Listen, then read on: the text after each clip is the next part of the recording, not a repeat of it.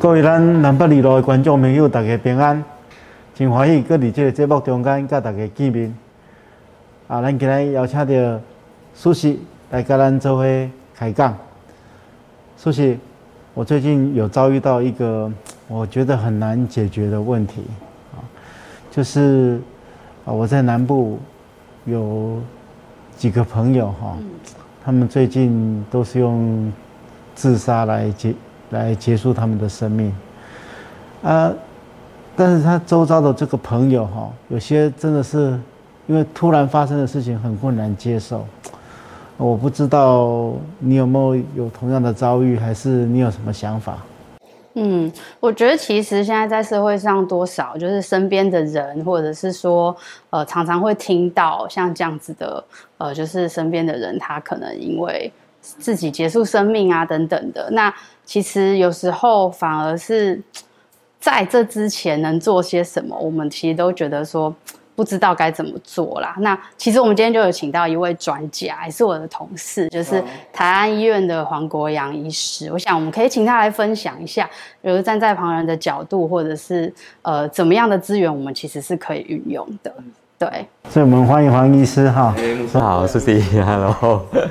嗯啊，我我其实刚刚听到牧师讲这个事情哈，我就想到，其实过去在台湾也好，或者是在国外的研究都说哈，当一个人的呃自杀哈，他平均在中长期大概至少会影响到七个人哦的心情哦跟他们的生活哈啊，所以我在做这个。然后包含很多的医院啊，哈，或者医疗院所哈，在做自杀防治的时候啊，点点有这种门哈，就是常常会被问说，啊，他要去自杀了，那你就让他去自杀，人有决定他生命的权利啊，啊，为什么你要去做这个事情？其实一方面是说，我们希望说，嗯，这个人他可以再想一想，因为人只要再想一想，他留着生命，他就永远有机会。第二个事情是，我们会希望说，不要因为一个人他这样子的自杀而影响他身边那么多的人的情绪跟生活哈。那所以每次这种，我们的门诊常常也遇到很多哦，他们来只是说他们的亲友，哦，那用这样的方式来结束生命，而他没有办法接受啊。哦，那我们看到的例子实在是。太多了哈，那当然有有，我觉得蛮多的医疗院所，他们现在也发现了这一件事情，所以有很多的所谓的自杀者的亲朋好友哦，甚至他们的遗嘱哦，哦，然后开这样子的一个好像团体哈，甚至有点像团体心理治疗了，让大家在彼此在这个团体中可以彼此协助啊，彼此扶持哈，我觉得这个是很很重要的事情啊。这黄医师，我我听到的这个跟我分享哈，周遭有朋友自杀的这个人，他们都会觉得比较错愕的，就是说，感觉上好像事先他们没有发现什么样的迹象，就这个人突然之间，就好像突然间结束他的生命。那我们现在是说，我们有没有可能事先大概知道有什么样的现象，这样的人可能会呃走上绝路？那其实我们都知道，说绝大多数的这个自杀哈，它跟大概都跟忧郁症相关啊，所以从源头做起的话，我们其实在哦自杀防治哈的这一块，特别要讲的就是说，哎，我们的守门人哦这个策略，就是说我们平常哦有一个有一句话叫“人人都是守门人”然后就是说我们平常怎么样去辨识哦呃这个忧郁症哈。那 忧郁症这个这一块，大家我想大家报章杂志上面大概看的比较清楚，就是说，哎，那呃，忧郁的心它有分成三块哈，一块叫做情绪的症状哈，就是这个症状就是说，哎，我有忧郁的心情啊，或者是说，哎，我本来喜欢做的事情，我本来爱怕狗哎，啊，我现在我就说，哦，懒懒的，我不想去了，哦，这一块叫做这两个我们叫情绪症状。那还有一个东西呢，叫做认知症状哦。认知症状就是说啊，我想的都是负面的，我常常觉得说自己比不上别人哦，自己很糟哦，自己是世界上最可怜的人哦，那自己是没有希望的，也不会有人来帮助自己。那甚至到最极端的时候，就开始产生了一些哦自杀的想法哦，死亡的念头，觉得我不要被生下来比较好哦，或者是说这个世界没有我，说不定更。更好哦，大家就不用烦恼了，不用烦恼我，不用担心我。好啊，第三块我们叫做生理的症状，哦，就觉得说啊，我提不起劲来，哦，我觉得好疲累哦，哦，明明我有睡啊，可是 我都觉得好像没睡饱一样，或者是我其实真的睡不好，哦，我也吃不好，哦，体重下降，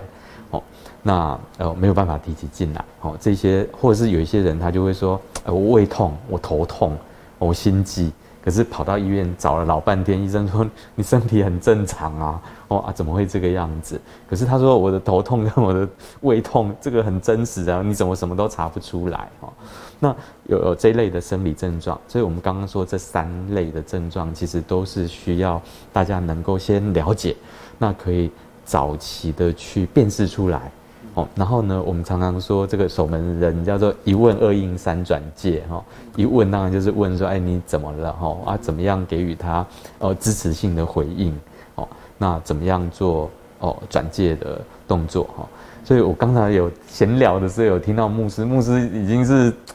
普罗级的，可以听到那个、那个、那个，诶，这个朋友在这个这个山区哦，有一些想不开的念头，都说，哎，你先去，先去这个这个比较亮一点的地方哦，这个 perfect，真的是，然后太棒了，或者是说，哎，有没有这个便利商店哦？你进去哦，呃，买杯热咖啡哦，可能山上也蛮冷的哦，先暖一暖胃哦，然后呢，静下来。想一下，哦，再回家，那中间一直是有电话的一个沟通与支持哦。那牧师今天是普罗吉的守门人哦，那也成功抢救一下一个一个一个一个案件的事件的发生哦，这个真的是很很很棒的事情啊。那当然，我们就是在陪伴这个类似像有忧郁症的朋友哈，就是要很有耐心嘛，是，因为他有时候。生病的时候，他就是，呃，不能用理性去跟他沟通了，哈。是是。那关于这个，我不知道黄医师你有什么建议？我我我觉得刚才我们在闲聊的时候，那个牧师的策略就非常成功。我就说，牧师也提到说，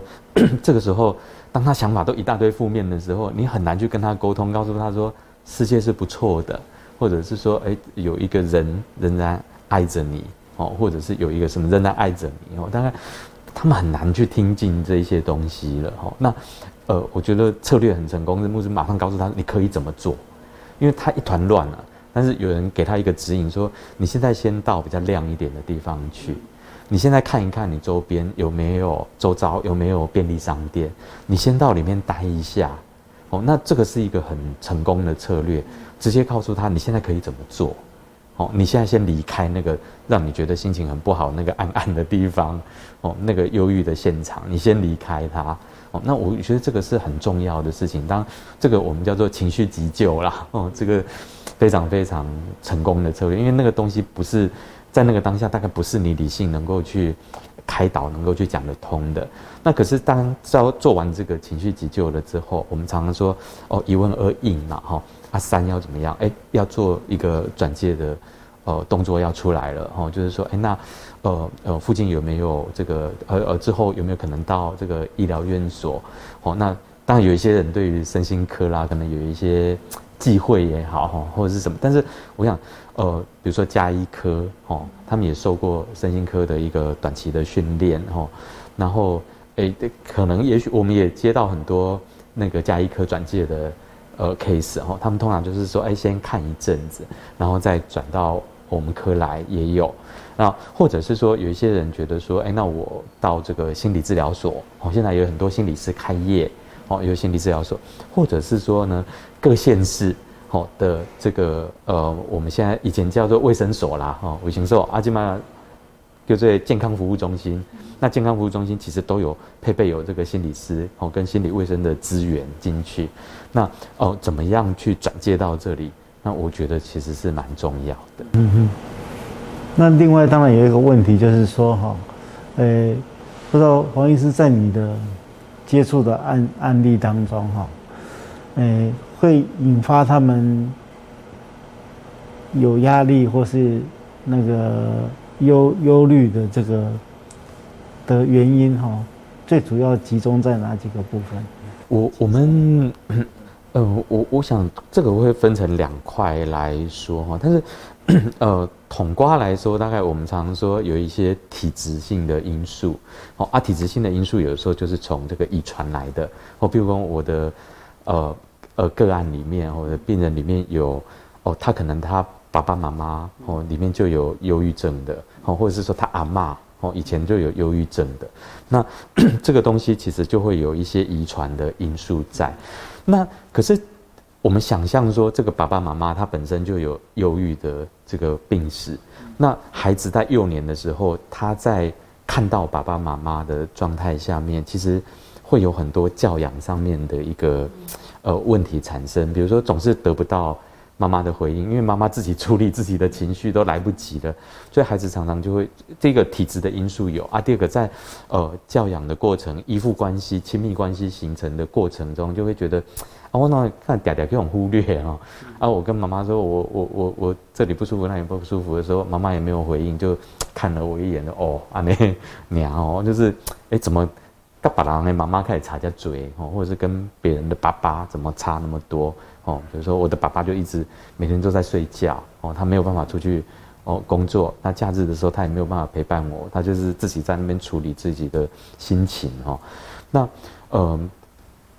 本身的遗传的因素、家庭的因素，哦，造成了一个我们常常说忧郁的体质，哦，那这个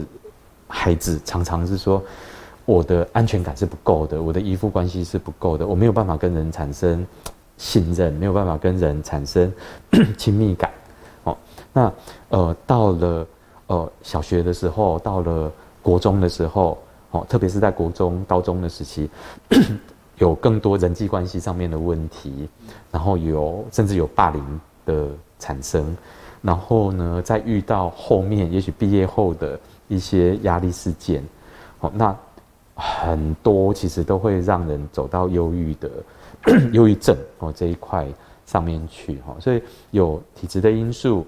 那最后造成了一个依附关系的呃没有办法有好的依附，那没有办法有好的安全感，人际的疏离，后面又有一些校园的呃不好的事件，人际之间不好的事件，又毕业之后哦可能又碰到一些社会压力，那一个人的忧郁就会蛮蛮呃明显的哈，那。所以 刚才牧牧师说要怎么做哦？我觉得第一个当然就是说，我们常常在看儿童青少年的忧郁，其实后来本来看一个的，后来都变成看一家哈。那呃，一方面当然是为了孩子，但一方面也为了父母哈。因为当呃父母的遗传因素、教养因素影响到孩子，而孩子变得忧郁的时候，他其实反过来又会恶化父母的忧郁症状。哦，而且我们最后就变成说，弄垮的丢，然后整个都要看，整个都要做介入了。那希望在哦，至少某一个部分先阻断掉哦，然后让一个好的正向循环能够产生，那去减少哦忧郁的发生哦，不管在父母端或者是在孩子这一端嗯嗯。那我觉得，因为。刚才在闲聊的时候，牧师讲说，哎，其实牧师的呃朋友们有三十岁就自杀的哦，那这个当然是一个好年轻的族群哈。可是如果我们看到一个更吓人的事实哈，就是说这几年其实我我相信我们国家哈在做制定很多的卫生政策的时候，其实是有成效的。我们的呃总体的国家的自杀率一直在下降。哎，可是好奇怪，这几年哦，有一个族群一直在上升，是儿童跟青少年哦，就变成我们刚刚讲的那一些东西哦，包含了这些孩子的哦幼年的因素，然后再看到国中、高中的时候，我们发现其实它有迹可循啊，哦，那所以要去做这个儿童青少年的呃自杀防治的预防哦。哦，这一块我们当然是希望能够能够从父母这一端做起，哈，就是说啊，父母怎么能够去早期辨识出你的孩子其实心情是不太好的，他在学校有压力了，然后我们怎么适当的去询问孩子，那怎么样能够让他到不管身心医疗或者是心理呃心理卫生工作的呃心理师哦，或者是学校的辅导智商哦，或者是哦我们刚刚说的县市的这个健康服务中心的心理资源哦，我们希望赶快来做这个事情。嗯嗯嗯，想到说，就是有的孩子啊，可能在学校，我想学校这些资源其实都有，就是可能辅导是什么，可是一方面可能他们也很怕被贴标签，会不会是因为这样，所以其实就是可能知道一些状况，但是可能不会选择第一时间去找学校的辅导师，或者说他们可能比较在意。同才吧，对，所以如果说是今天是身边的同才，假设我现在是一个高中生，好，那我发现我的同学有像这样子的一个，嗯，比较好像是突然情绪上比较低落的时候，其实我想同才之间，第一个是会直接被影响嘛，那第二个是说，哎，也不知道怎么帮助他，对，那如果是黄医师的话，您会怎么样建议，像青少年之间他们碰到这样的问题的时候，怎么样做？互相的帮助，这样子。其实苏西刚才你讲到的事情哦，我我们想象我们在国中的时候，我们都有有一个课本叫健康教育，有没有？哦，有啊。但是哦，我们我们小时候你翻看健康教育，你翻了整本哦，你发现他都在讲生理上面的事情，从来没有人告诉你过说人心情会不好啊。第二个，如果你旁边有人心情不好，你要怎么帮忙他？哦，那这个以前从来都不讲的，也就是说。就算我心情不好，我我刚刚把拍摄讲讲，干嘛啊？那是不是就奇怪诶？哦，是不是好好，就是好像好羡慕，好好丢脸的事情，我都不敢讲哈。那当然这几年，我觉得有在慢慢的进步中哈。我的孩子的健康教育课本里面开始去 touch 到一些这样子的内容了哈。那慢慢慢慢，大家就希望能够有一个影响，就是 在同才之间是哦，情绪是会生病的。那这个事情是没什么的，好，你会，我也会。当碰到了某一些压力的事件的时候，诶，我们都有可能这个样子，所以去找辅导老师聊一聊，去约个时间，这样不可耻，哦，这样不可耻，因为学校有这样的资源，或者是哦，你可以找你信任的老师，哦，去聊一聊你最近的困难。那老师呢，也要当守门员啊，他要能够一问二应三，转介到辅导机构去，哦，那。我我有在那个新北市的一个呃职业学校服务哦，那我我觉得现在这一块慢慢越来越好了哦，有蛮多的孩子，他们其实是有同学跑到辅导室说，因为我们班有一个什么什么，他最近一直在说，他活着为了什么，类似像这样，他们大概现在会开始有一点概念了哈，那所以。我我觉得蛮多的，越来越多的孩子，他们知道他们身边碰到这样的问题的时候，他们可以去找谁。而且呢，我觉得蛮好的事情是，学校也会跟他们说说，哎，那你你可以跟你的同学说说，哎，你这个状况，如果你不好意思找辅导老师的话，我帮你先沟通沟通一下。好，那第一个我们做到告知嘛。好，我们做到告知。那第二个事情是说，哎，我们也给予尊重。那第三个事情是我们又让这个资讯可以流通到特定的专业人员身上。所以，我我觉得如果可以的话，我们是还是希望说同学之间，好，这个事情一点也不可耻。好。那呃，你正在帮同学一个情绪上面的大忙哦。我们其实是要鼓励这些我们所谓的帮助者哈，helper，就是他们是呃英雄和 hero。所以在国外，他们有很多的校园自杀防治，他们会 做一些那个海报，就是说，哎，那个你你你不可以只是 bystander 哈，不可以只是旁观者哈，你是其实如果你有把这个讯息能够告诉。呃，他们叫 school counselor 哈，就是学校的智商师的话，你就是 hero，然后就会有那个、那个、那个很像那个漫威英雄的那个这样子，就是 bystander 也可以变成 hero 这样。嗯，其实就是说，如果我们愿意多去关怀别人，多去仔细去观察别人，我们都有可能成为那个自杀防治的守门员。对对。那今天很高兴，呃，邀请到黄医师来跟我们分享啊，谢谢您，谢谢。